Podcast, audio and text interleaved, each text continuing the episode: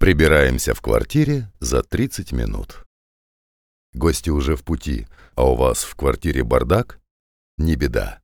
Его можно исправить за полчаса. Конечно, ни о какой основательной уборке за это время речи быть не может. Но 30 минут будет достаточно, чтобы навести внешний лоск и сделать пространство более опрятным.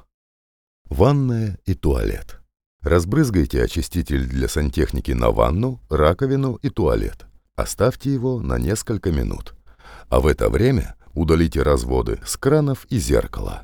В этом вам помогут одноразовые бытовые салфетки или микрофибровые тряпочки. Подойдут и тряпки для оптики. Смойте очиститель.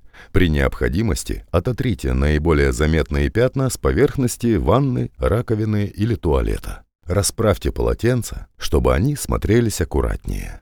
Если после уборки осталась еще минутка, снова загляните в ванную, чтобы пропылесосить или подмести.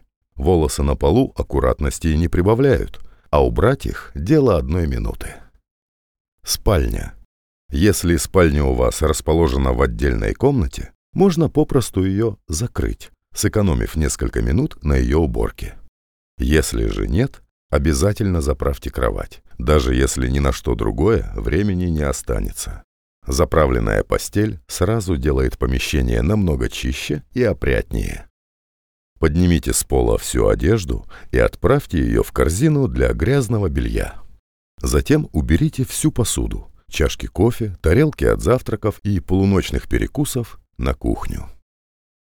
Гостиная.